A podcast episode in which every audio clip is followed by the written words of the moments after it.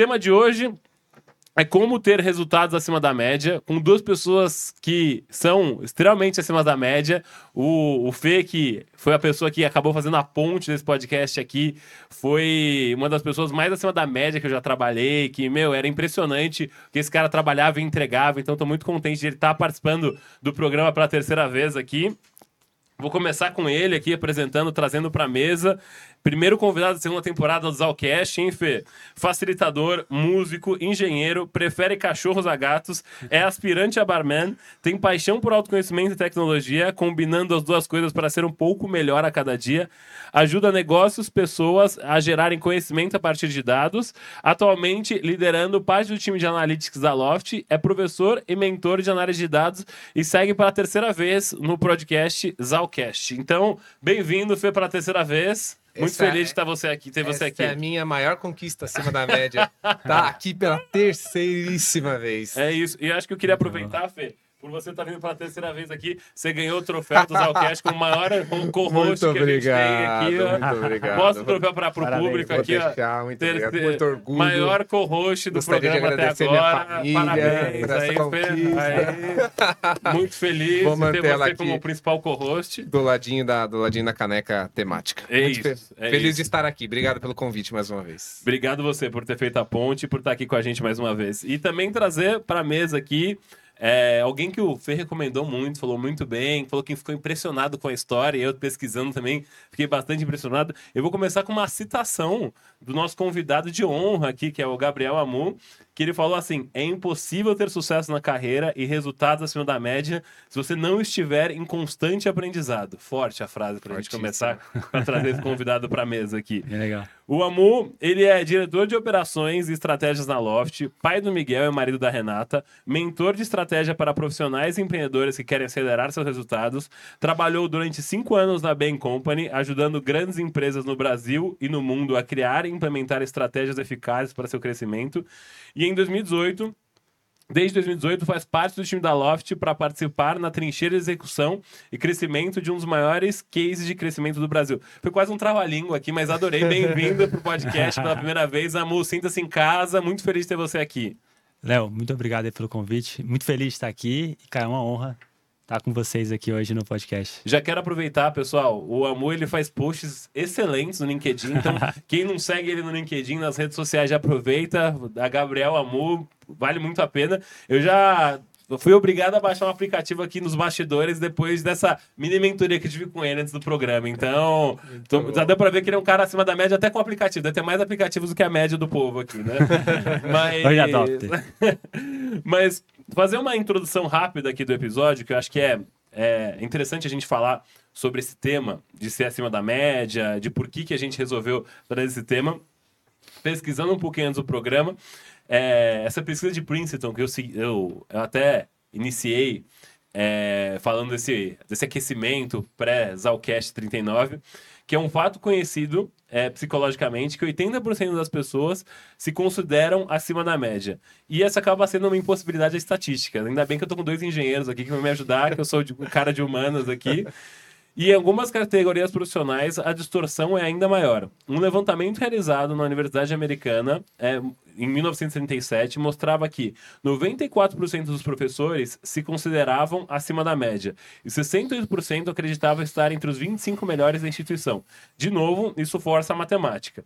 A autora da pesquisa, Catherine Cross, definiu o fenômeno como autossatisfação presunçosa, que basicamente ela definiu como a tendência de acharmos que quando os outros erram, a culpa é deles, e quando nós erramos, acaba a culpa sendo das circunstâncias. Então, para a gente fazer esse aquecimento do programa aqui e trazer esse tema para a mesa, é, queria perguntar para vocês dois aqui, já que a gente tem esse viés de confirmação aí, Amo, como que o espectador garante que ele está acima da média e isso não é aquela, aquela famosa cortina de fumaça? Às vezes não é uma sensação que ele não tá, que ele tá acima da média, na verdade ele tá abaixo da média aí, amor. Boa, legal. Falar um pouquinho sobre esse termômetro aí, né? Um pouquinho. Mas até antes, dando um passo atrás, acho que assim, tudo tem um lado bom e um lado ruim, né? Das coisas. É, o fato da pessoa achar que ela tá acima da média, acho que traz uma confiança e acreditar que você consegue, acho que é o primeiro passo para para qualquer coisa, né? Para atingir grandes resultados. Mas ao mesmo tempo, você precisa ter a humildade de identificar que você tem oportunidade de melhoria e colocar a barra lá em cima para você continuar num processo de desenvolvimento. É, tem uma, uma matriz super legal, não sei se vocês já viram, que é aquela curva da aprendizagem. Que basicamente você olha para a pessoa dentro de, um, de uma disciplina, né, de uma competência, em, do, em dois eixos. Qual que é o seu nível de competência ou incompetência e qual que é o seu nível de consciência sobre aquele problema. E um dos grandes motivos né, desse, desse viés aí que a gente está falando é que geralmente a maior parte das pessoas ela está na curva ali no incompetente inconsciente. ela é ruim e nem sabe que ela é ruim naquilo. Entendi. Logo depois, quando ela começa a aprender e começa a tomar porrada na vida, ela vai para um novo estágio que é, ela é incompetente, mas é consciente. Então ela já sabe que ela tem que melhorar e ela já consegue desenvolver e evoluir em cima daquilo, né? Que é onde ela consegue ter essa clareza de que ela tem oportunidade de desenvolvimento. E depois ela passa a ser competente e consciente, né? E aí é o momento em que ela já começa a entregar bons resultados e ela está sempre pensando nisso. E o auge é quando você é competente e inconsciente, que é quando você está fazendo aquilo e você nem sabe que está fazendo aquilo, porque você é tão bom naquilo e você já faz de forma natural. Então, acho que o grande ponto, antes de até saber ou não estar em cima da média, acho que entender um pouco isso para que você consiga procurar essas referências. É, agora, voltando para a pergunta de forma mais objetiva, o termômetro que eu uso para sempre ter uma referência, né? Tipo, você está acima ou abaixo da média é, é uma pergunta que é: você é referência no meio em que você está naquele problema? Naquele tipo de. naquela competência? Então, assim, quando tem um, um desafio, uma bucha grande no trabalho, quem, que é a pessoa que, né, seu chefe, a liderança busca para resolver aquele problema? É você ou é outra pessoa? Porque se você é uma referência naquilo, já quer dizer que você está um pouco acima da média. Isso serve tanto no mundo né, profissional quanto no pessoal também. Então, por exemplo, minha esposa, quando foi fazer o nosso casamento, né, organizar, cara, ela pesquisou muito, ela foi atrás, ela correu atrás. No final, a, a até esqueci o nome da menina que ajuda no, no casamento. É, assessora? assessora, eu esqueci o nome aqui agora. Mas ela já estava tirando dúvida com minha esposa, pegando indicações, assim. Mas não porque, é, enfim, ela de, fato ela conseguiu pesquisar e fora e além, né? Então, assim, muitas vezes você faz o básico, mas assim, você tem que se questionar, você tem que ir além do que você faz, e com isso você acaba se tornando referência. Então, assim, acho que a pergunta para mim, o termômetro é: você é referência para outras pessoas naquilo ou não? Uhum. Acho que essa é, uma, é um bom lugar para começar. Entendi. Então, sempre você precisa acabar se balizando um pouco dos outros, né? Porque a média acaba tendo, tendo esse problema. É, é interessante isso até, né, amor? Porque a gente estava até conversando um pouco antes sobre o como, às vezes, empreender e ser empresário é solitário. Porque acaba que no corporativo você tem muita. Você tem uma concentração, dependendo da empresa, principalmente na Loft, acho que deve ter bastante isso. Uma concentração de gente muito boa. De ter essa referência ali. Então, você ser uma referência perto de gente muito boa, você acaba sendo acima da média. E, e aí eu acho que deve ser é, complicado para quem é empresário, empreendedor, de conseguir ter essa média de gente muito boa, assim. Eu fico me perguntando como que uma pessoa que é empresária, empreendedora, pode se balizar, pode encontrar para se balizar. Tem que ter algum grupo de interesse, uma comunidade. Não sei se o Fê quer também ajudar na resposta aí, que o Fê pode trazer uma visão de música também, enfim. Porque tem essa coisa também, né, da música. Tem, tem muito. É... E, e, é curioso você comentar disso, porque é sempre a gente avalia acima da média ou não pelas referências que a gente mesmo tem, né? Então, é difícil colocar uma régua absoluta é, para se você se avaliar se você está dentro ou acima da média. Então, quando você não, não é colocado em um ambiente que te faz ter essas referências, como você citou, por exemplo, do mundo corporativo, é importante você garantir que você está se colocando nesse tipo de ambiente, é, que você está se colocando em lugares que vão ter pessoas que têm experiências diferentes da sua, que têm experiências complementares à sua e que vão conseguir te ajudar a se identificar nesse processo, né? Então, criar a sua própria régua para você, de novo, fugir daquele viés que você, que você comentou de, putz, eu sempre me acho muito bom, mas se eu estou me comparando comigo mesmo, legal. Tudo bem, uhum. você está sendo melhor que você ontem. Isso é importante, é uma parte importante da equação também. Mas você é importante você se colocar em outros ambientes para garantir que você está que você tá subindo, né? Uhum. Você citou da música, contando um exemplo rápido, quando era, eu acho que uma das minhas maiores conquistas acima da média foi quando eu era criança, que eu ganhei uma bolsa de estudos num conservatório. É, então era aqui em São Paulo. Coisa de filme, né? Coisa de filme, é. E aí eu estudava, assim, é, era flauta doce, né, que eu tocava, é aquele instrumento que a gente aprende na aula de, de música na escola. Mas estar lá, para mim, aí eu, claro, vejo isso com os olhos de hoje, foi muito, muito legal, justamente para subir a minha barra. De antes eu era o melhor da minha sala da sexta série, porque eu tocava flauta muito bem. Uhum. O professor olhou para mim e falou: legal. Vem aqui para esse outro lugar onde você vai aprender muito mais e ver gente muito melhor que você.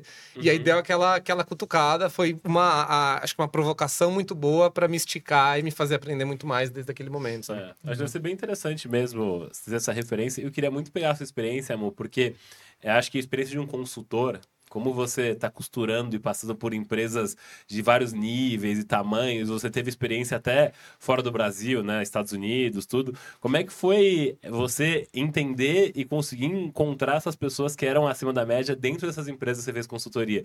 Como é que você conseguiu encontrar quem eram essas pessoas? Porque são essas pessoas que vão alavancar esse resultado depois que você der essa consultoria, assim. Você tinha essa referência? Como é que era lá, amor, quando você estava na Bain, na Bain Company? Não sei, falei, falei certo? É. Sim, sim, ainda bem company.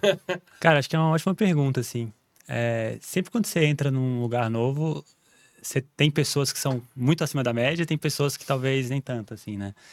E, e eu acho que tem muito de track record, né? Então, tipo, o que, que essa pessoa tem entregado de resultados e isso res- ressoa, né? Assim, então, quando você conversa com pessoas individualmente na empresa, aquelas pessoas que se destacam estão sendo faladas por várias pessoas ali, né? É referência.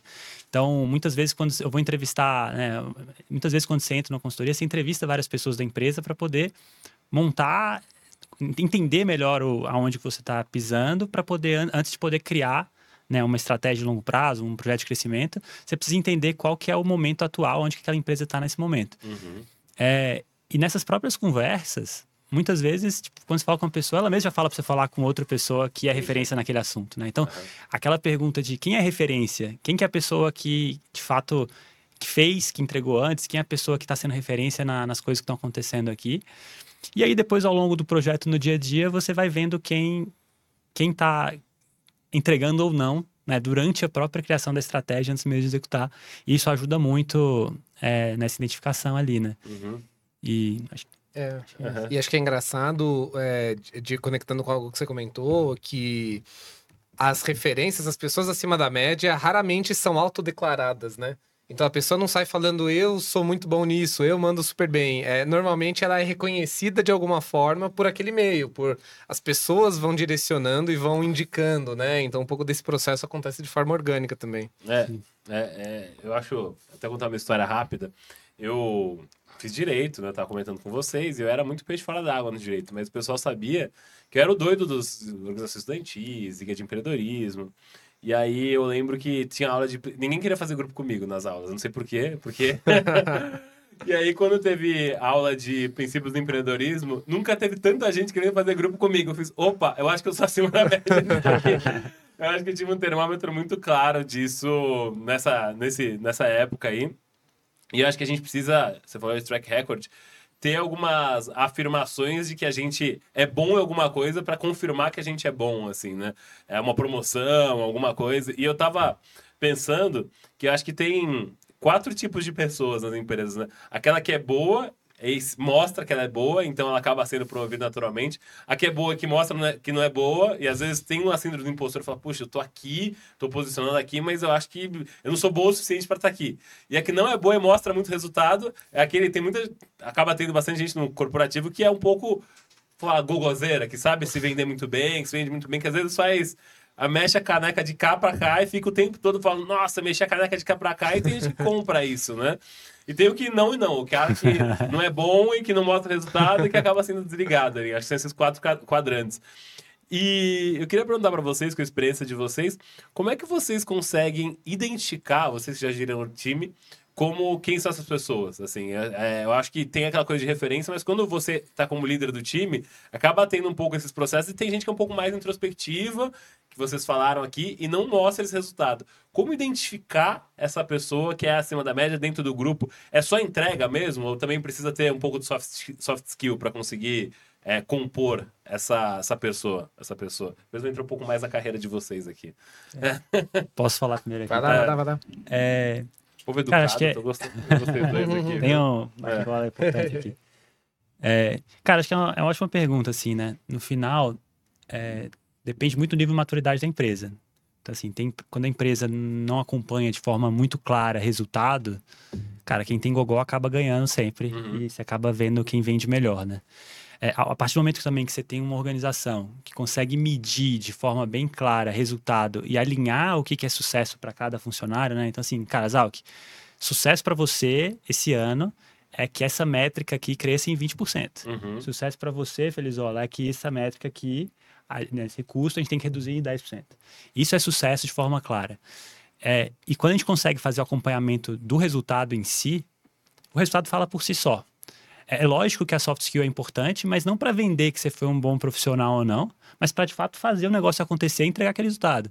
Então, muito mais do que me vender é, dentro da empresa, é como que eu vendo o meu projeto, é como que eu vendo o sonho, aquilo que a gente precisa construir para ganhar alinhamento, garantir que está todo mundo né, remando na mesma direção, para entregar um resultado que vai fazer com que você consiga mostrar depois que você está tendo sucesso e ser promovido e tudo mais.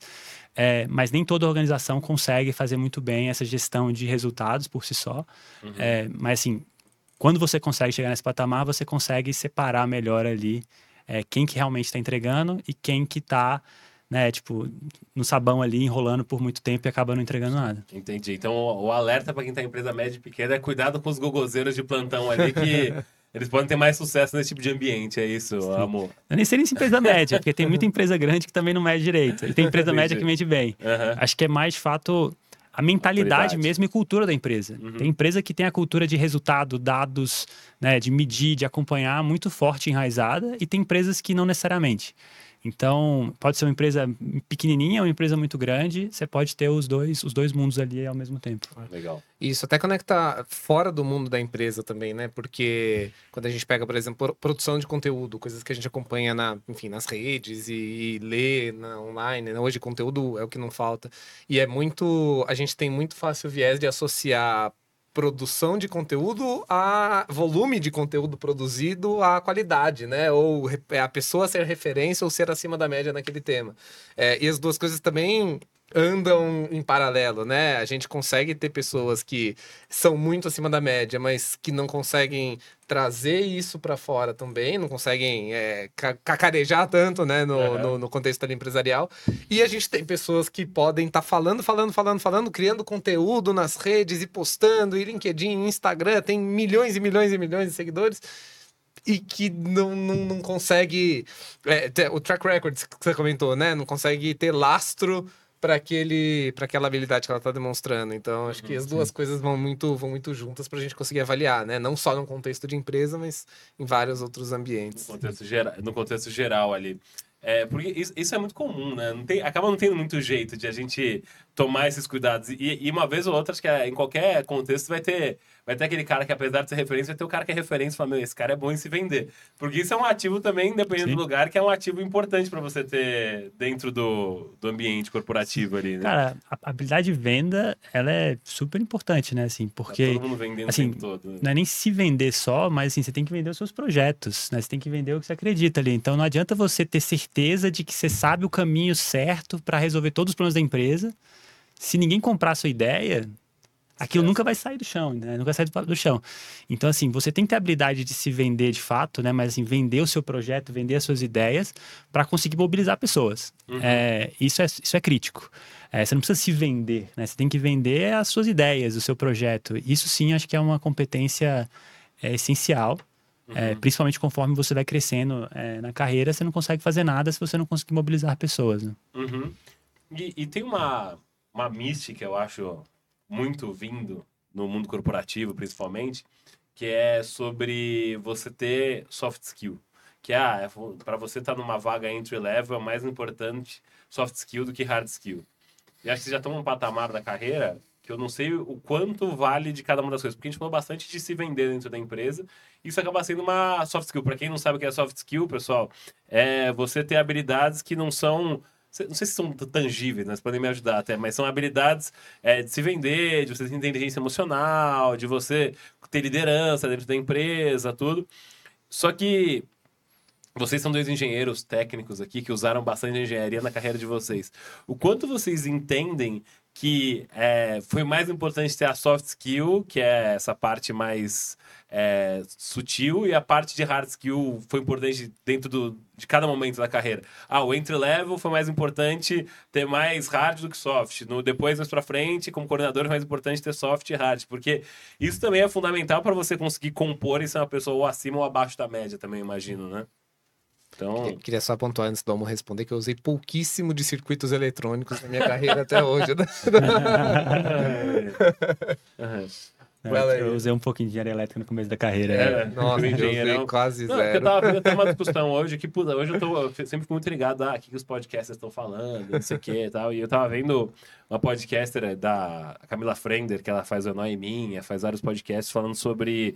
É, ah, você você está reclamando que você aprendeu sobre mitocôndria e não aprendeu so, e não aprendeu a preencher imposto de renda na sua no seu colégio mas é importante você saber coisas do mundo uhum. é, no momento que você está tendo uma formação no momento da sua formação do que você aprender a preencher um papel e acho que dá para adaptar também para o corporativo, Sim. porque a gente fala tanto de soft e hard skill, só que é, vocês, têm, vocês tiveram carreiras que vocês usaram um pouco mais de hard do que soft. Então eu queria que vocês compartilhassem isso, de como que isso acabou impactando para vocês terem uma carreira acima da média ali, né? E aí acho que já pode entrar. Por que, que vocês acham que vocês tiveram uma carreira acima da média? Acho que pode ser. São duas perguntas em uma aí. A Mu ficou até constrangida é, agora, tô achando. Manda bala, manda bala. Tá. Cara, vamos lá. Acho que primeiro tentando responder aqui sobre soft hard skills, né? Uhum. É, cara, as duas são importantes, né? É difícil você falar que só uma ou só outra e tudo. É, e elas têm que conviver em paralelo ali. Uhum. É, pensando ao longo da carreira, assim, de forma geral, acho que no começo o hard skill eu vejo mais importante que soft skills. É lógico que tem que ter o mínimo soft, soft skills, né? Você não pode, ser a pessoa que sobe na mesa, descontrola, uhum. fala qualquer coisa no, na vida ali.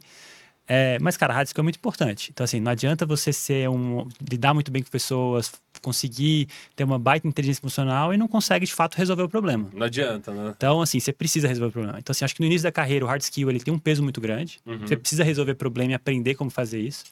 E quanto mais vai passando o tempo, né, quanto mais uma posição de liderança você tá, soft skills vai ganhando força. Porque no final você precisa resolver esses problemas através de outras pessoas. Né? É, mas ao mesmo tempo você precisa ter o mínimo da hard skill para até conseguir julgar se aquelas pessoas que estão com você estão fazendo um bom trabalho e até mentorar elas para ajudar elas a se desenvolver ao longo da carreira. Então, assim, se você não tem a hard skill para poder ajudar, treinar e evoluir, né, tipo, o seu time, quem vai fazer isso por você, né? Então, assim, você precisa ter um pouco do hard skill e precisa ter desenvolvido isso ao longo da carreira para você conseguir julgar, mas acaba que você, de fato, usa muito mais o soft skill, de habilidade de liderança, habilidade de comunicação, de vender projetos. Uhum. Então, você vai mudando muito esse foco ao longo do tempo e depende muito da carreira, né? Obviamente. Se você é um vendedor Sim. ou se você é um, né, um analista, um, um líder de estratégia, um líder de estratégia, uhum. vai mudar, obviamente, o peso das coisas. Mas assim, acho que ao longo da carreira você vai ter que equilibrar tudo isso. Inclusive, hoje eu vejo um gap muito grande, assim, geração de conteúdo e tudo. Tá todo mundo falando de soft skills, liderança, Verdade. inteligência emocional, mas você vê pouca gente de fato te ajudando a resolver problema e como que você tipo, resolve de fato. Até tem um pouco mais ali, talvez, em marketing, talvez um pouco mais em na parte de tech, programação. programação. Mas assim, o, o core ali de como resolver problemas, você não vê muito isso no. Verdade. De forma geral, assim, né? É uma, um, eu falo um diagrama, mas os engenheiros me ajudam. Como é que é? Como é que é a palavra certa? Frameworks, Framework, né? Framework, é... era a palavra que eu queria falar. Era Mode... queria... É, for... forma de pensamento, forma né? De Como pensamento. que você aplica um, um, sei lá, um cinto de utilidades do Batman ali. Você pra... troféu aqui. Com meu troféu, tá maravilhoso.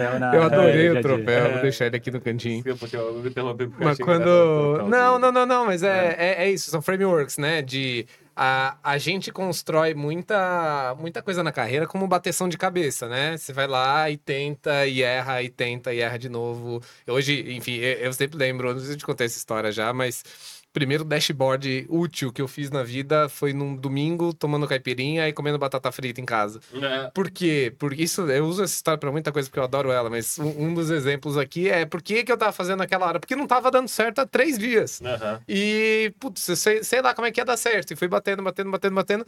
E aí criei o meu entendimento daquilo, né? Eu, os frameworks, os modelos, e aqui entra muito no que o Amo comentou de resolução de problemas, ajudam para isso. para pegar gente que já bateu muito mais a cabeça na vida e vai conseguir ajudar a pegar alguns atalhos nesse, nesse processo, né? Sim. Sabe o que eu achei muito curioso, amor, quando eu fiz essa história? É que às vezes a gente tem a sensação que estratégia e operações é um negócio distante. Isso é, meu, o pessoal de estratégia é o pessoal que vai fechado na sala fazendo planejamento para daqui 5 anos, para daqui 10 anos tal. E eu falo, porra, o cara cuida de estratégia, que é um negócio de longo prazo, entre aspas, e cuida de operação, que é apagar incêndio se a obra da Loft, dando exemplo bobo aqui, não sei se é certo ou errado, se a obra da Loft está dando pau hoje. Então, como é que você gerencia é, isso também? Como é que você consegue ser um líder de estratégia e de operações no contexto da Loft, que é uma startup em alto crescimento, que você tem uma, uma ambiguidade absurda ali de, de para tomada de decisão, que ah, o mercado imobiliário piorou, melhorou, você tem que criar planejamento estratégico tem que resolver operação também. Como é que é a sua, a sua vivência de líder de estratégia e operação hoje lá? Cara, legal. É, só dar um pouco de contexto assim, né? Quando uhum. a gente fala de estratégia de operação, é, muito do meu trabalho na Loft foi lançar novas regiões e novos produtos. Né? Uhum. Né? Então, desde a estratégia do grupo ali, da, da empresa, marketplace, mas muito também como lançar e tirar do papel esses novos negócios, essas novas avenidas de crescimento, né, de forma geral. É, e eu acho que um grande diferencial foi ter as duas coisas ao mesmo tempo. Porque se tivesse um time fazendo a estratégia para falar como é que a gente ia lançar uma cidade, e depois um outro time para ir lá e lançar aquela cidade. Que é o que acontece normalmente. Que é o que acontece normalmente, você tem um prejuízo gigantesco em termos de velocidade de aprendizado.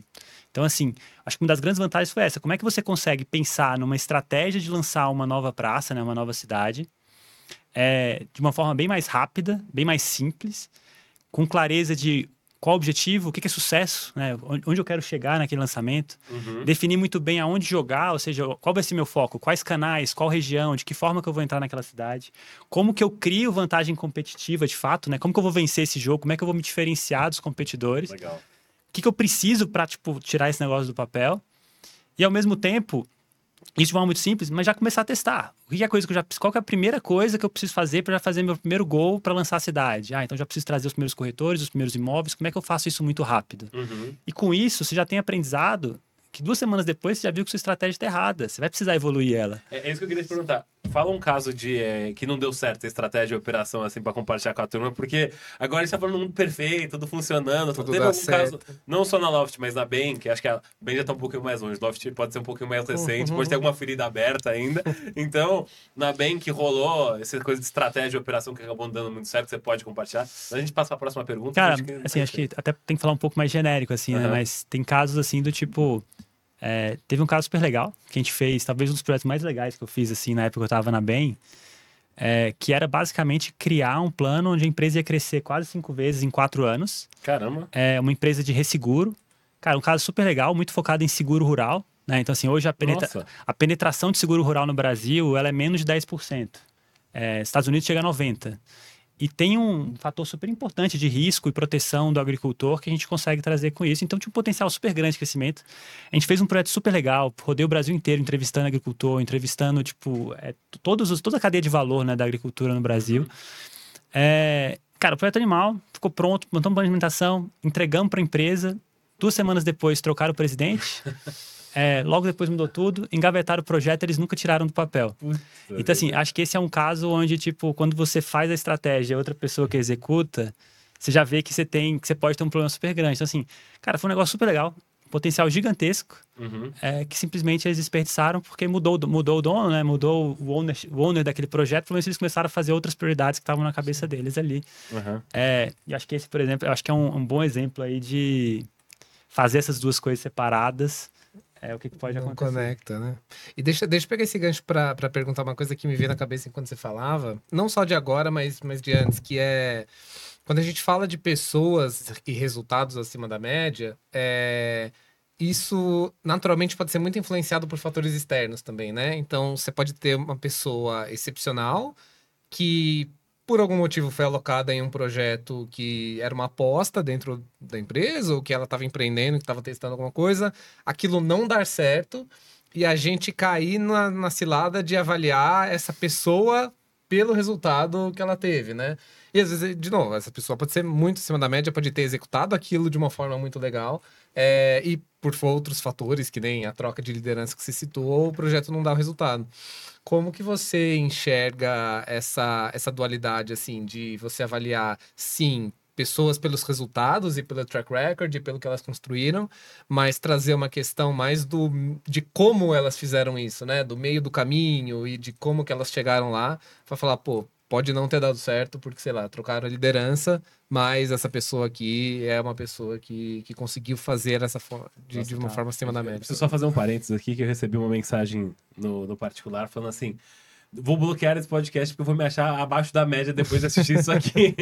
o pessoal com medo de estar assistindo e achar que tá acima da média e se achar abaixo depois do que assistiu aqui. Então, o pessoal vai se disclaimer. Cara, mas acho que um bom ponto é assim, ninguém é acima da média em tudo, né? É. Exato. É, no final, assim, cara, escolhe, até tra- trazendo um pouco para o ponto aqui, cara, você tem que avaliar a pessoa, se ela tá indo bem ou não, naqui, naquilo que ela tá fazendo. Então, assim, tem pessoas que são ótimas, tem pessoas que são completamente acima da média para tocar um time de marketing, mas, cara, não conseguiria estar num time de estratégia, num time de BA, não conseguiria estar fazendo isso. Então, assim, é, você tem que encontrar o que, que você faz bem, com um desafio que faz sentido, e quanto maior overlap entre essas duas coisas, melhor. Uhum.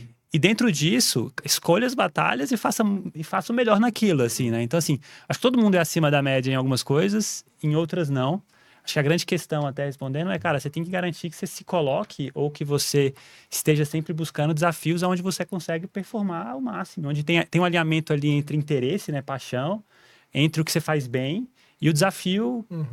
ali. Como é que você alinha ali o máximo de. Né, a interseção entre essas três coisas, eu acho que é o ponto que você tem que buscar. Então, acho que até tentando juntar as duas coisas, eu acho que é um pouco disso, assim, né? É conseguir encontrar aonde- o que, que você faz bem, o que, que você. E, e for- fortalecer, fortalecer isso. Uhum. E não focar onde você faz mal, né? Nas suas fraquezas, né? Tipo, o que, que você faz bem e como é que você usa isso para trazer resultado, né? De forma geral. E, e tem, tem aquela frase, do, aquele é, livro do Michael Gladwell que fala que você tem que se dedicar 10 mil horas para ser excelente em alguma coisa. É, tem alguma forma de encontrar algum atalho aí, vocês acham, para não ter que se dedicar 10 mil horas e conseguir ser acima da média em alguma coisa? É nascer com talento e rezar para você achar esse talento e continuar com aquilo, amor e fé? O que, que vocês acham? Cara, tem, tem um outro livro também que é Aprenda Qualquer Coisa em 20 horas, né? Aí, pronto, É. beleza, já gostei mais. Somos dois e divide por dois que a gente tá feito, né? É, soma de vídeo já, já melhora. Mas, cara, no final, as 10 mil horas lá é pra você ser o Mozart, o Pelé, né? Tipo, então, assim, acho que tem, tem dois caminhos ali que pode ajudar. Acho que primeiro é, cara, escolhe o que você faz bem foca muito nisso. Que você já vai estar entregando resultado. Tipo, coloca muita energia nas coisas que dão certo. E você já vai estar fazendo um negócio um pouco melhor ali. É, e a outra coisa, acho que até que a gente estava falando um pouco antes, é ambiente, assim, né? Quem são as pessoas que estão ao seu lado? Traga essas pe- pessoas muito melhores que você para te ajudar. Então, não importa se você é o Pelé, você não ganha nada sozinho. Você precisa trazer outras pessoas juntos ali, né? Então, quem são essas pessoas que estão te ajudando? Então, você pode falado, né? Você como empreendedor, quais são as cinco pessoas que você mais convive no seu dia a dia que vão estar te ajudando? Se a sua barra sobe, você sobe também, né? Então, assim, você vê claramente nas Olimpíadas, assim, né? Tipo, natação, qualquer coisa, tipo, nos esportes, tem alguns recordes que demora anos pra ser batido. Aí, de repente, num ano, um atleta vai lá e bate. No ano seguinte, todos chegaram no mesmo É patamar. verdade. Porque, tipo, alguém setou a barra mais alta e todo mundo vê que é possível e vai lá e vai setando. Então, essa questão do ambiente também é, é bem importante, assim. Fundamental. Então, eu acho que se você consegue tipo, trazer conhecimento de pessoas melhores que você, focar nas coisas que dão certo, você talvez nunca vai ser, ou, ou talvez daqui 10 mil horas você seja, mas você já consegue dar os passos e ter consistência para talvez um dia chegar nas 10 mil horas, né? Mas já tá ali é, avançando devagar. E tem muito, tem muito pano pra manga aqui, né? Porque tem várias consequências, acho que eu vou comentar de duas, que é uma delas é assim, a gente tem a tendência de focar nas coisas que a gente não faz bem, né? E aí você fala até, ah, plano de desenvolvimento. O que, que eu tenho que fazer? Eu tenho que tirar as minhas fraquezas para elas virarem fortalezas. Mas, tipo, raramente a coisa que você identifica como uma fraqueza sua vai ser o que vai te diferenciar, vai te tornar acima da média. Então, tem aquela a, a metáfora dos dois elásticos, né? Você tem um elástico que tá te puxando para trás e um elástico que tá te empurrando para frente. O elástico que tá te puxando para trás, que talvez sejam suas fraquezas, garante que ele deixa de te atrapalhar só. Que ele fica tá numa posição mais neutra, que ele não tá te segurando, não tá sendo uma âncora. O elástico que tá te puxando para frente, que são as coisas que você já faz bem, que você já manda bem, potencializa elas. Que aí eu acho que cada segunda consequência, que é, eu já ouvi falar chamado efeito superstar, que é assim, todo mundo pode ser a melhor pessoa do mundo em alguma coisa muito específica. né? Então, se você não encontrou ainda o, é, o que, que você é acima da média, vai cavucando e vai cavucando e vai cavucando, porque você não precisa necessariamente pegar as referências de fora para isso, né? Você vai encontrar que, putz, é, estratégia de crescimento, de expansão regional para startups, scale-ups no mercado imobiliário é o que você é a melhor pessoa do mundo pra fazer, sabe? É, não que, não que o, o, o seu seja só isso, mas é, só pegando um exemplo, porque aí você nichou tanto que é uma coisa que você pode dizer com muita confiança que você é muito acima da média, sabe? Uhum. Legal. É, é, isso é, é, bem engraçado, Fê, porque eu lembro quantas vezes a gente tinha discussão lá na Fundação Estudar de coisa de, mas puta, eu sou muito bom nisso aqui, mas eu quero desenvolver aquilo outro, e às vezes a gente fica pegado naquilo. O caso clássico era eu tentando ler base de dados na Fundação, mas não consigo ler essa base de dados. Aí o Fê falou, o jovem, calma, calma, você não vai conseguir, então você vai conseguir o básico nessa base de dados aqui, mas você é muito bom em outras coisas. Lembra da gente batendo cabeça com isso.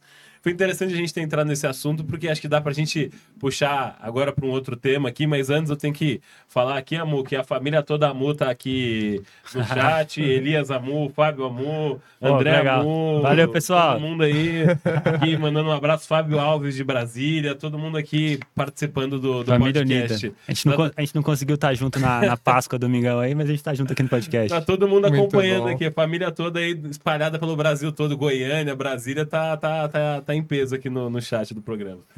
Mas a gente tá falando bastante sobre, sobre principalmente a carreira de vocês, enfim, momentos que vocês tiveram essas guinadas. E eu queria puxar bastante com vocês aqui que, que momentos foram potencializadores para vocês terem esses resultados é, acima da média e quem está assistindo a gente, que tipo de desafio eles devem procurar para ter resultados acima da média? Porque olhando os LinkedIn de vocês, se estiver atualizado, o Fede falou que não está atualizado, que ele já deve ter recebido mais umas duas promoções até então, mas dá para ver que vocês tiveram promoções rápidas nos lugares que vocês passaram.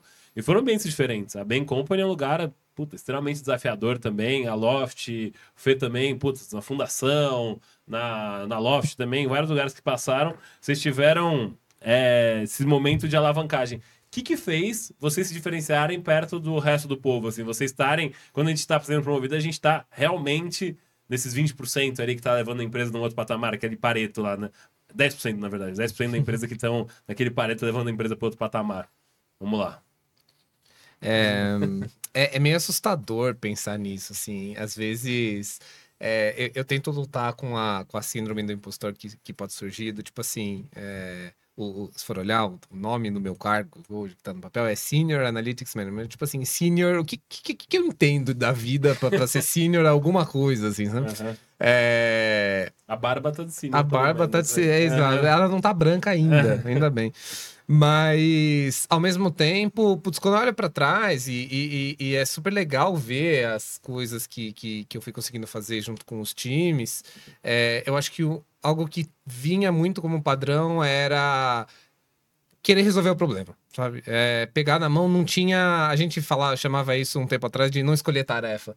É, porque eu acho que quando a gente, seja dentro do mundo corporativo, seja principalmente, talvez, quando você está empreendendo, ou em um projeto pessoal, ou alguma coisa que você está criando, é, a orientação para fazer a coisa acontecer é, e a, eu acho que a disciplina de continuar fazendo, mesmo quando é, nem tudo estão flores, é, nem tudo vai dar certo. É, é, claro, não é dar murro em ponta de faca, né? Mas é perseverança, é, é, é ter a disciplina de continuar. Eu acho que isso foi uma das coisas que, quando eu olho para trás em alguns, alguns momentos-chave, assim, de, de reconhecimento, de crescimento, de desenvolvimento junto com outras pessoas na equipe, foi algo que, que me diferenciou bastante e fez com que aquilo fosse relevante para o contexto que eu estava inserido. É, então comprar, não, aceit... não reclamar de tarefa, pegar aquela tarefa até o final, aquela coisa meio é... Navy ali. É, e não, e, e, não significa não questionar, né? Mas é, é, é, garantir que, beleza, tem que fazer, tem que fazer, então vambora. É, é, eu acho que tem uma... É, lidar com o que, a, que a, o limão que a vida te dá, assim, sabe? Entendi, legal. Isso legal. assim, amor. Cara, legal o ponto que você falou, assim, ao, ao longo da minha carreira eu nunca foquei muito na carreira em si, muito mais em, cara, qual o problema, qual o resultado, o que eu, qual o impacto que eu vou gerar e sempre quais são os próximos passos disso, uhum. assim, né? acho que o resto vai vindo por consequência. É, você perguntou um pouco né, das experiências que moldaram, me moldaram, assim, pelo menos. Eu vou até voltar um pouco atrás e contar um pouco, talvez, acho que três grandes blocos, assim, minha história, acho que mostra, mostrar um pouco como que foi mais ou menos a minha trajetória, assim, né? Assim, voltando lá atrás, cara, comecei minha carreira em engenheirão, bem técnico. Então, formei em engenharia elétrica. Logo depois, comecei a estagiar e fui contratado numa empresa para fazer projetos elétricos de centrais hidrelétricas no Brasil. Nossa.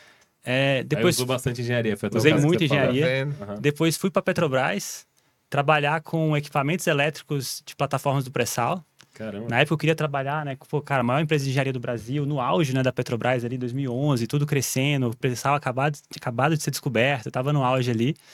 Muito com a ideia de, cara, quero trabalhar na maior empresa de engenharia do Brasil. Então, engenheirão ainda, fui para Petro.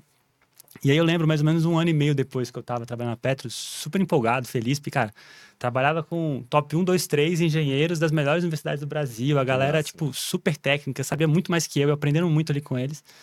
É, até que um dia uma amiga minha tinha acabado de ser contratada para uma consultoria e foi morar no Rio. Logo depois que ela mudou, a gente marcou de bater um papo. E eu lembro de perguntar para ela assim, eu falei, e aí, como é que tá o trabalho? E ela falou assim, cara, muito legal. Hoje eu tive uma reunião com o cara do ouro da Vale. E eu, como assim o cara do ouro da Vale?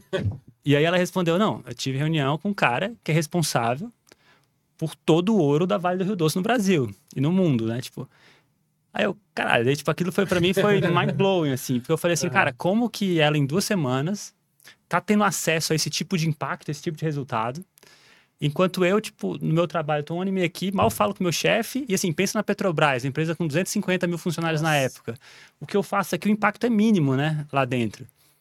E aí foi a primeira vez que eu ouvi falar de consultoria. Eu falei, cara, legal. Aí eu comecei a pesquisar, me apaixonei por, pel- pela proposta de estar trabalhando em grandes empresas, ter acesso a executivos, a pessoas muito boas, aprendizado acelerado. É, foi aí que eu conheci a Bem. Cara, me apaixonei pela cultura, pelas pessoas e acabei me entrando numa jornada ali que durou quase cinco anos. E aí na Bem foi, tipo, talvez a primeira grande escola em termos de negócios, assim, que foi aonde tipo, eu tive a oportunidade de ajudar cara, algumas das maiores empresas do Brasil e do mundo a, cara, aumentar seus resultados, crescer seus negócios, melhorar a performance em 15 empresas diferentes, né, 15 indústrias diferentes até, né, com projetos diferentes, né, de, cara, full potential, de como que eles atingem o potencial máximo, turnaround, empresas que estavam vindo mal precisava se reerguer, é, M&A, transformação digital, então projetos bem diversos. E foi minha grande escola para aprender, cara, como é que eu estruturo e resolvo problemas é, com base em dados, como que eu consigo priorizar melhor e tomar decisões com alto impacto, como que eu comunico de forma executiva, de forma a vender isso é, para a liderança dessa, dessas organizações para que as coisas aconteçam. E ali foi minha grande escola, de fato, de resolução de problemas e como que eu te, crio, de fato, esse pensamento estratégico. E aí, né, acho que terminando a jornada de, de bem ali, em 2018, eu estava trabalhando no escritório de Londres, é, pela Bem, e foi um período que minha esposa acabou não indo, eu fiquei lá sozinho, então eu tive muito tempo para pensar na vida. é, enfim, e quando você tem tempo, você acaba pensando besteira, né? E, cara, nisso eu andava fim de semana em Londres, passeando, ouvindo podcast, é, pensando na vida, refletindo um pouco do que, que eu queria fazer. E cheguei em duas conclusões na época ali. É, a primeira é que eu estava acreditando cada já estava pensando sobre isso, mas eu passei a ter uma quase que uma convicção, uma hipótese muito forte de que o modelo de criar uma estratégia, né, e depois implementar, estava meio ultrapassado. As coisas mudam muito rápido. Então, eu tava eu acreditava que era possível fazer estratégia e execução mais juntas, de fato, né, com o pace correto ali, né, tipo qual que é o pace certo entre estratégia e execução. E a segunda é que quando eu voltasse eu queria de fato estar na ponta, na trincheira para testar isso e fazer esse negócio acontecer Executar de verdade. executar e construir uma história de longo prazo onde eu conseguisse fazer isso acontecer na prática. E aí, logo que eu voltei para São Paulo, né, na verdade, para o Rio, depois para São Paulo, comecei a conversar com algumas pessoas, conheci o Florian, que me apresentou para o João, depois conheci o Mate. Cara, me apaixonei pela Loft. Então, assim, era uma empresa que estava começando na época, tinha umas 50 pessoas, que tinha um time de founders super bom, né, segunda empresa que eles estavam abrindo, pessoas super competentes, conhecidas, capitalizados e com uma ambição gigantesca, assim. E foi quando eu falei, cara, eu vou, vou me juntar a essa, Essa nesse, nessa turminha aqui, vamos ver o que, que vai dar. E foi super legal, assim, né? Então, assim, a Loft, é, para quem não sabe, é uma das empresas de crescimento mais acelerados do Brasil e do mundo. É, hoje, com valuation de 3 bi dólar em menos de três anos, né? Que a empresa tava, tinha sido fundada, a gente conseguiu chegar nesse patamar. E a gente conseguiu ter um crescimento super legal, assim. E ao longo dessa trajetória da Loft, eu tive a oportunidade de lançar regiões, produtos muito com esse conceito. Cara, como é que eu coloco estratégia e lançamento desse produto juntos? Então, assim, como é que eu penso na estratégia, tiro do papel rápido, monto uma máquina operacional escalável, que dá para eu tirar esse piloto do papel e fazer esse negócio crescer, e playbook isso para fazer várias vezes, né, de forma uhum. geral. Então, foi, a, foi aonde eu finalmente encontrei um pouco desse pace entre estratégia e expansão, validando aquela hipótese que eu tinha lá atrás. É, e isso formou, então, essa foi, a Loft foi minha segunda grande escola ali, né? Então, foi um pouco de como eu formei tudo isso. É, então, acho que essas foram as experiências que, que me moldaram, assim. E sempre pensando agora, beleza, e qual, é o, qual é o próximo desafio, né? Entendi. É interessante você falar isso, né, o, o amor, porque fico imaginando você saindo de uma consultoria e, meu, dando essa virada pesada para uma startup em alto crescimento ali você cuidar de estratégia disso, porque deve estar dando frio na barriga nesse momento. Né? Você fala, porra, o negócio vai crescer. E cresceu, né? Saiu de 50 funcionários há dois, três anos atrás para mil e pouco, se tá agora, não sei, um pouquinho menos. Chegou a 3 mil. 3 mil, é, tô desatualizado, tô desatualizado, chegou a 3 mil funcionários. Então, acho que deve ter sido uma. Porque você saiu de uma coisa de entregar, fazer toda a estratégia para ir para a execução. O que, que você teve mais de dificuldade para se adaptar nesse período, assim, amor? Que você sentiu quando você entrou na Loft? Porque. Cara, acho que uma grande dificuldade que eu tive foi assim que eu cheguei na Loft, eu falei, cara, agora é execução. Uhum. Então eu abaixava a cabeça, pegava um problema, ia para resolver aquilo. E deixei de lado no começo muito do pensamento estratégico e das Caramba. coisas que eu usava antes. Porque eu falei, cara, que agora é execução extrema, vamos uhum. fazer o negócio acontecer. É, e isso foi bem ruim, assim, no começo, porque, cara, gerava desalinhamento, usei menos dados para tomar algumas decisões que eu gostaria, estava muito ali na intuição, até que, graças a Deus, alguns poucos meses depois, até assim, até muito com a ajuda de outras pessoas, né? Então, assim, tem o, o Vitor Magalhães também era da Bent, o cara me ajudou muito na época, é, vendo como ele estava fazendo, né, as duas coisas ali. Então, foi onde eu comecei a balancear melhor esse pensamento estratégico com a execução. E a partir dali eu comecei a refinar melhor isso e, tipo, ter um pouco mais de, de resultado, assim, né? Mas imagina que eu saí da, do mundo de estratégia e tava no front de vendas da Loft, né? Então, assim, Nossa. eu tava lá apertando a mão para vender apartamento. Então, nunca tinha vendido água, tava tendo, não tinha vendido uma água antes, estava tendo que vender imóvel de 2, 3 milhões de reais.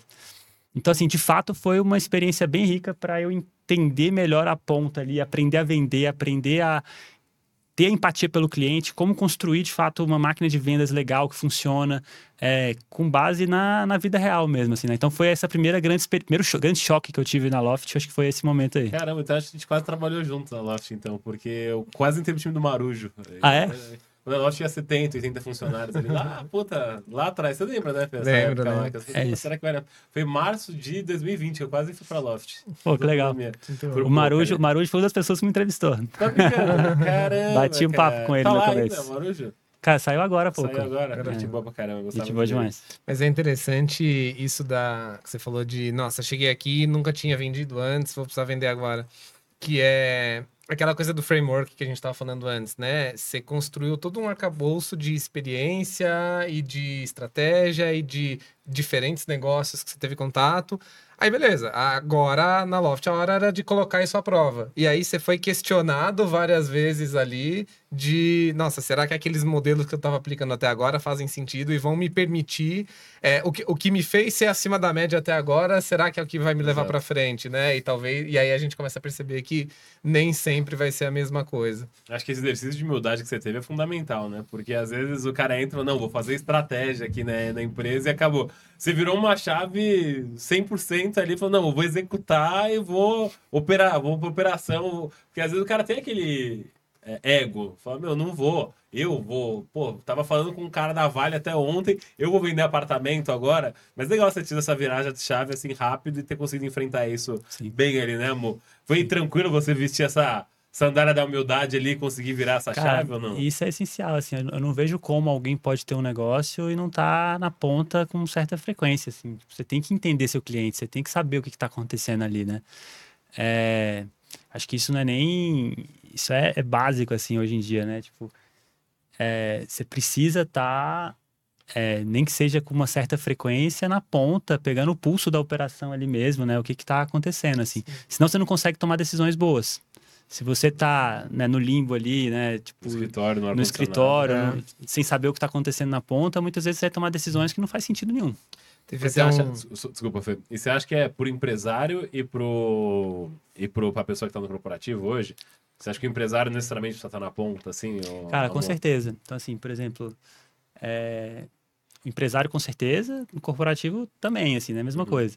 Então, cara, tem lá o engenheiro, o desenvolvedor que tá de home office tentando criar um produto para uma certa Software de empresa. posto de gasolina. Para né? um software de posto de gasolina. Aham. Cara, se ele não vai de vez em quando no posto de gasolina testar o software dele, se ele não usa, se ele não conversa com o frentista, se ele não tá entendendo o que tá acontecendo, ele provavelmente vai fazer, fazer soluções genéricas. Se ele sabe da dor, talvez com uma simples soluçãozinha ele já resolve o problema, porque ele entende de fato o que está acontecendo. Uhum. É, então, assim, o fato de você conhecer faz com que você consiga criar soluções muito mais simples Entendi. e muito mais eficazes. Porque em vez de você criar um negócio completo, perfeito, você vai fazer de fato o que precisa. Sim. Não, eu ia, eu ia complementar, porque acho que faz tanto sentido que a gente teve um exemplo essa semana de. Não sei se vocês viram um artigo do Wall Street Journal que o CEO do Uber estava dirigindo como motorista da plataforma. É, e, e, e o tanto de insights que isso tinha gerado sobre o business, né? Porque ele tá lá na ponta, ele que podia estar no, no ar-condicionado, ar-condicionado do ar-condicionado, né? Só pensando em investidores e, e valuation da companhia, tava ali com a mão na massa, no volante, de fato, e entendendo quais eram as dores de quem estava ali dirigindo, da experiência do aplicativo, do contato com clientes, do trânsito, etc, Quem etc. O CEO do Uber. É. Aham. Então, tava na- ali na, na, na ponta, sabe? Então, é, é super legal. E, e se aplica, acho que em todos os contextos. É que isso parece simples, mas é de uma sofisticação falar isso, porque a gente acaba acomodando muito depois que a gente vai subindo na carreira ou vai, sei lá, tendo, empreendendo e tal, porque a gente acha que, ah, a gente acaba eh, tendo um viés que, ah, o pessoal da operação e o pessoal do escritório, né? Uhum. Mas acho que às vezes você precisa estar lá na operação para conseguir entender qual que é a média e como subir essa média de alguma forma, que a gente está falando sobre ser, ser acima da média. Então, é, parece simples, mas é- é- acho que é, é fundamental para todo mundo que tá assistindo escutar esse tipo de coisa, né, amor? Cara, e, e esse caso é super legal, porque assim, tem o ponto dele, dele de fato, né, entender, isso é importante, mas, cara, muito mais que isso, é qual que é o exemplo que ele tá passando pro resto da empresa.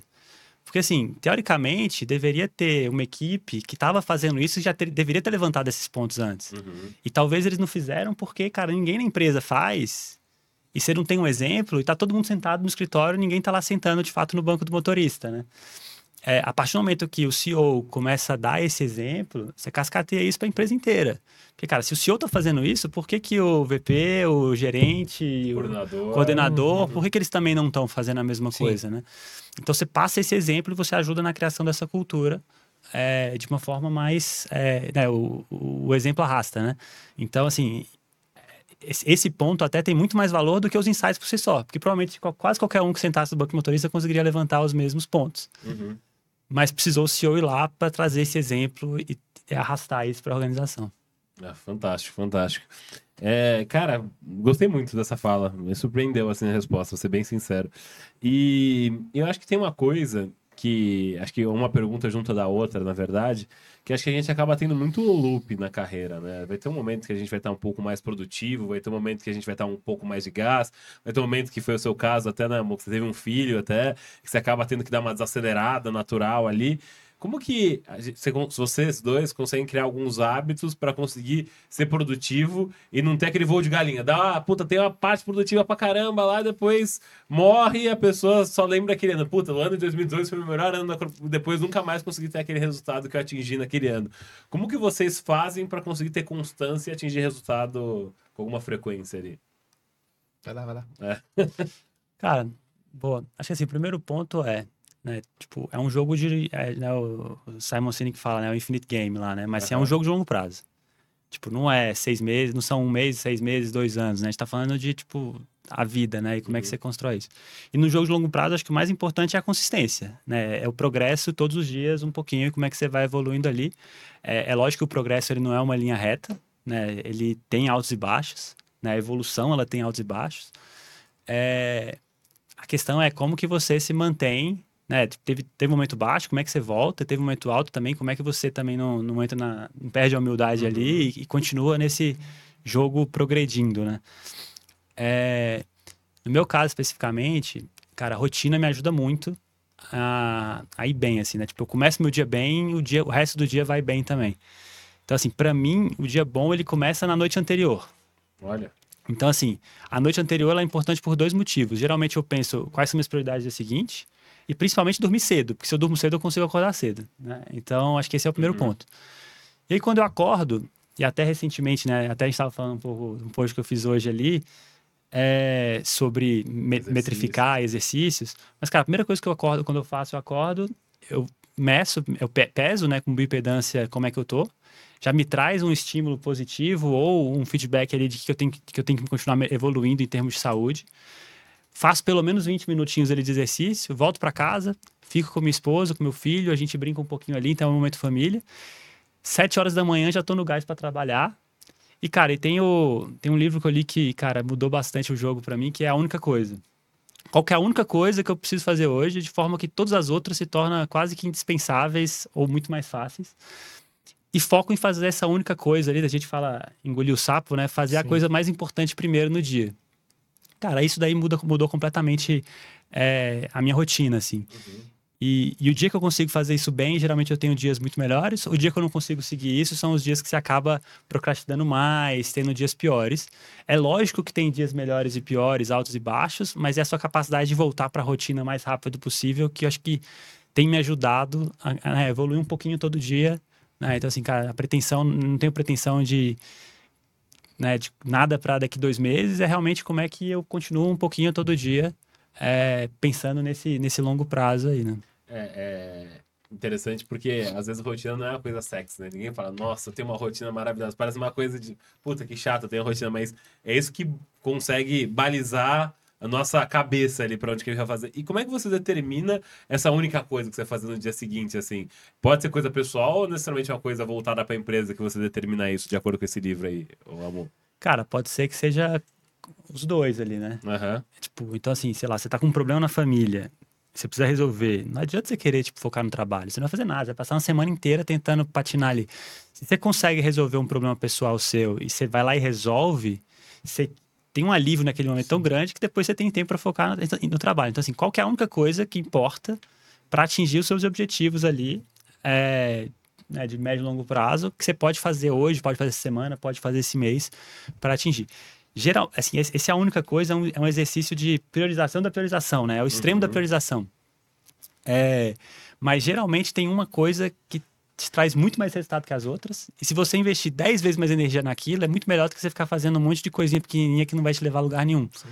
É, é, difícil encontrar essa coisa, pensar direitinho e principalmente focar nisso, porque toda hora tá aparecendo um e-mail que você recebe, é um WhatsApp, é um. Verdade. E aí você acaba fazendo um monte de. Você acaba trabalhando o dia inteiro pra caramba Ficando operacional. E não ali. fazendo nada. Uhum. Se você faz a única coisa que importa ali, às vezes em duas horas você já entregou mais do que um dia inteiro fazendo um monte de coisinha inútil ali, né? Uhum. Que você acaba fazendo e não gera valor. E tomar o cuidado também para essa coisa não ser um projetão, né? Porque aí tem a tendência também de você chegar e falar: tá bom, vou planejar meu dia de amanhã, o que, que eu tenho que fazer amanhã? É... Ligar, conquistar para... meu primeiro milhão. Uhum. Você fala: não, pera. Calma. É. É, então, acho que tem um fator importante nisso também, que é seja uma coisa, claro, pequena o suficiente para caber naquele tempo de trabalho ou de, sei lá, de energia que você vai dedicar, mas que te coloque em movimento, né? E que a conclusão daquilo leve a outra coisa, que leva a outra coisa, que leva a outra coisa, um dominó derruba o outro, e aí você seguiu a vida, né? Que não seja aquela coisa de, tá bom, é a mais importante, mas você não vai. É, ninguém vai conseguir fazer essa coisa em um intervalo de um dia inteiro ali, né? que a gente costuma superestimar o que a gente faz no curto prazo e subestimar o que a gente faz no longo prazo. Ali. Então, é, depois que eu escutei essa frase, é, eu fiquei com isso muito na cabeça, que às vezes a gente pega fazer o que eu tenho que. Do listar o que eu tenho que fazer no dia seguinte. Você pega e lista 30 coisas ali. Aí você chega no final do dia e fala, puxa, fiz 5 só. E você sente mal. Você, você fica cobrando. Você fala, poxa, tinha tanta coisa pra resolver, eu tenho que jogar pro dia de amanhã. E você fica nessa cobrança. Que me lembra muito até do saudoso Milor lá, lembra do Azana? Eu lembro que me colocar. Eu tinha ações do Azana quando eu trabalhava com o Fê, que elas subiam 5 ações por dia para mim. E eu lembro que eu fiquei uns três dias sem fazer aquelas ações. Eu olhava para as tarefas e falei, meu, não dá pra fazer mais essas tarefas. Eu tinha 15 ações pra fazer num dia e eu tinha mais um monte de outras coisas pra fazer de função. Então, às vezes, até tomar cuidado, porque por superestimar, você acaba. Quando você olha aquele monte de ação não feita vermelhinha ali, você fala, ah, vou desencanar. É como se você visse a bioimpedância lá, acho que visse, visse o negócio só baixando ali, de uma hora você ia desencanar se você não tivesse na rotina de exercícios ali, né, amor? Então, Pessoal, para a gente caminhar, infelizmente, aí pro, final do programa aí, é, quais são as dicas que vocês dão finais aí para quem está querendo se tornar uma pessoa acima da média e, enfim, e até agora comentar um pouquinho também da sua consultoria desse novo momento aí que você está vivendo aí, amor. Vamos entrar mais nesse detalhe agora para você, como está falando de vendas mais cedo, você vender seu peixe também aqui, né, amor? Boa, obrigado aí ah. pela oportunidade de vender o peixe aqui também. É. Cara, pensando muito nessa parte, né, de pensamento estratégico, como resolver problemas e como é que você se desenvolve nisso, né, que acho que é muito do que eu estou falando aqui. É, acho que tem três formas principais de você crescer e desenvolver nisso, assim. A primeira, cara, é trabalha com alguém que pode te ajudar, né? Então, assim, cara, se você trabalha, seu chefe é alguém que faz muito bem aquilo e que é um bom mentor, ele vai te ajudar a se desenvolver. Eu acho que essa é a, a forma mais fácil né, de trabalhar, ter um líder muito bom, alguém que vai conseguir te ajudar a crescer na carreira. Acho que esse é o primeiro ponto. Tem o segundo que é estudar, praticar, criticar e ter esse esforço proativo de se desenvolver. E tem um terceiro que é se você não tem no seu trabalho alguém que pode ajudar, tipo, achar um mentor de fora, alguém que consiga te ajudar a desenvolver né, essas suas competências ao longo da, da sua jornada. E principalmente nesse terceiro ponto, que é a mentoria, Cara, hoje em dia, nessa questão de pensamento estratégico, resolução de problemas, né, estratégia como um todo, você até tem alguns cursos que falam um pouco sobre isso, né, que vai te ensinar ali mais ou menos. Mas é muito difícil você fazer uma aula e no dia seguinte sair fazendo, né? Assim, exige muita prática. Uhum. Então, assim, existe um gap muito grande hoje entre estratégia executada na prática e como é que eu te ajudo, né? Como é que alguém te ajuda de fato a desenvolver nisso porque não, não tem esse gap. E aí, vendo isso, né, vendo essa necessidade de, cara, como é que eu ajudo né, empreendedores e profissionais, é, esse mês agora eu vou lançar a PACE, é, PACE Strategy Academy, que basicamente vai ser uma escola onde eu vou, através de mentoria, ajudar empreendedores e profissionais a criar, implementar é, estratégias eficazes para que eles consigam fazer escolhas melhores, criar vantagem competitiva, alocar melhor os seus recursos, ter mais tempo, né, porque você prioriza bem, é, e como que de fato é encontrar alavancas de crescimento, né, avenidas de crescimento.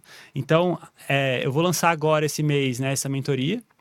Inclusive, se alguém tiver interesse, só me procurar aí no Instagram e mandar um direct. É, a empresa vai ser lançada agora, mas já já tá fazendo tá um pré-lançamento aqui no, no Zalcast. na Play TV para todo o Brasil. É isso.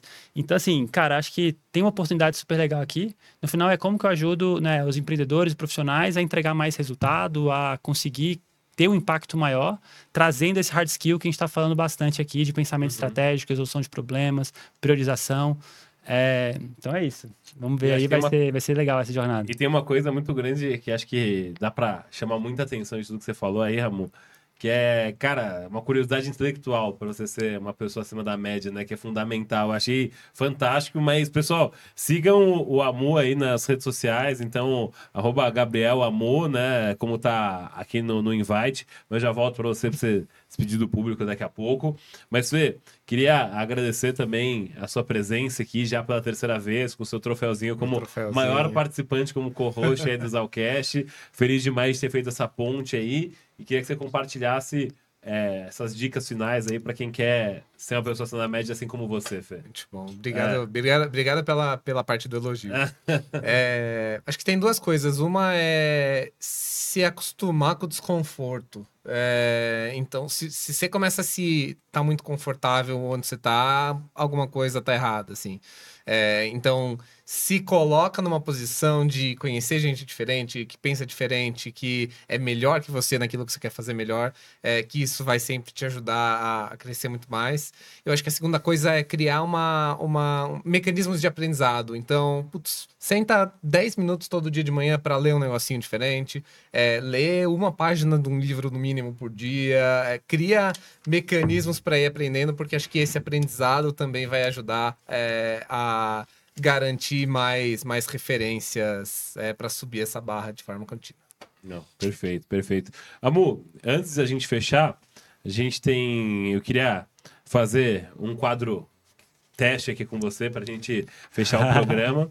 que eu fiz, eu fiz no último programa Quadro deu muito surpresa. certo. Quadro surpresa aqui, que é indicações de livros aqui sua, no estilo Casemiro, sabe? O Casemiro, nosso influencer, mora ali, que ele fala qual o livro pra você que é elite, sabe aquela coisa? Isso aqui é elite, pô, isso aqui é elite. Qual que é o livro pra você que é elite? Que eu vi que você tem seis livros aqui que você citou no outro vídeo. Eu queria saber, pô, esse livro vai ser o que eu vou indicar aqui pra audiência ler, que esse é fundamental aqui, amor. Cara, eu vou falar da única coisa, né? Que eu acho que eu falei A aqui. única coisa. Tá, vou colocar na é, descrição aqui. é o extremo da, da priorização ali mesmo. E realmente acho que faz cara, uma diferença gritante ali quando você foca no que dá certo, no que importa e não né, na- nas urgências do dia a dia, assim. Tá. E, a- e o outro é maneirinho, mas não te agrada muito aí, ô, amor. Qual que é o maneirinho e Eita. não te agrada muito aí do- dos livros? Ou você não pode citar outro bom também que você gosta, que não tem problema. que Tem É. seis livros muito bons aqui que você citou, mas foi um, foi um teste aqui do quadro que acho que nesse caso a gente pode citar os livros que você gosta mesmo, não tem problema. Cara, eu vou falar um. Talvez vou, te- vou- vou tentar seguir aqui, mas Ah. um maneirinho é, Que vale a pena, assim. que vale a pena. É um livro mais difícil de ler, assim, de forma Uhum. geral, mas que, cara, é muito bom pro contexto aqui. É o Plan to Win, Jogando para Vencer, que é um livro basicamente de Harvard que fala muito sobre um frame de estratégia, fala muito sobre estratégia, como pensar, né, tipo, na ambição, onde jogar, como vencer. Então traz isso muito bem, assim. É um livro é, para quem gosta do tema, gostoso de ler, mas acho que não é um livro para, é um livro que acaba sendo um pouco mais hard skills ali. É um livro Que vale, talvez- mas é interessante, porque tem tanta interessante. coisa de soft skill que é importante ter uma coisa de hard Sim, skill também. É um livro Legal. bem legal, assim. Eu tô até lendo de novo agora, é, Tá. pela segunda vez. Mas é, acho que é uma boa base, assim, de estratégia. Mas é um livro mais técnico, de fato, não... Menos soft skills, né? Como Entendi. a única coisa. Então é maneirinho, mas porque é denso o livro, ele tem É que ter denso. bastante paciência para ler. Mas, amor, obrigado mais uma vez pela sua participação. Venha sempre, espero que seja a primeira de várias participações. Se tiver pauta interessante aí para trazer aqui, a família toda tá engajada aqui no podcast. Dá para ver que a turma de os da MU são, são unidos e engajados aí. Queria, pessoal, agradecer a nossa audiência, que vocês acompanharam a gente até agora aqui. Deixar, de novo, ajudar o Zalcast a chegar em mais gente. Compartilhe o programa, se inscreve no canal, deixa um like. A gente já tem um programa programa- programado nessa segunda temporada para semana que vem. Como eu estava comentando com eles aqui, eu fiz um curso de teatro com uma mulher que ela foi durante 20 anos no mundo corporativo. Ela virou depois atriz de teatro. Ela vai comentar como a oratória pode ajudar, como o teatro pode ajudar na sua oratória. Então, acho que esse é um tema bem interessante para o programa da semana que vem também. É, sugiram outros temas aqui do programa também, vai ser um prazer. E você da Play TV, se você não me segue, aproveita para seguir o arroba Delzal, como arroba Gabriel Ramu. O Fê, ele é um cara low profile, então assim, siga ele no LinkedIn, Felipe Caso, com dois P's e C-A-S-O.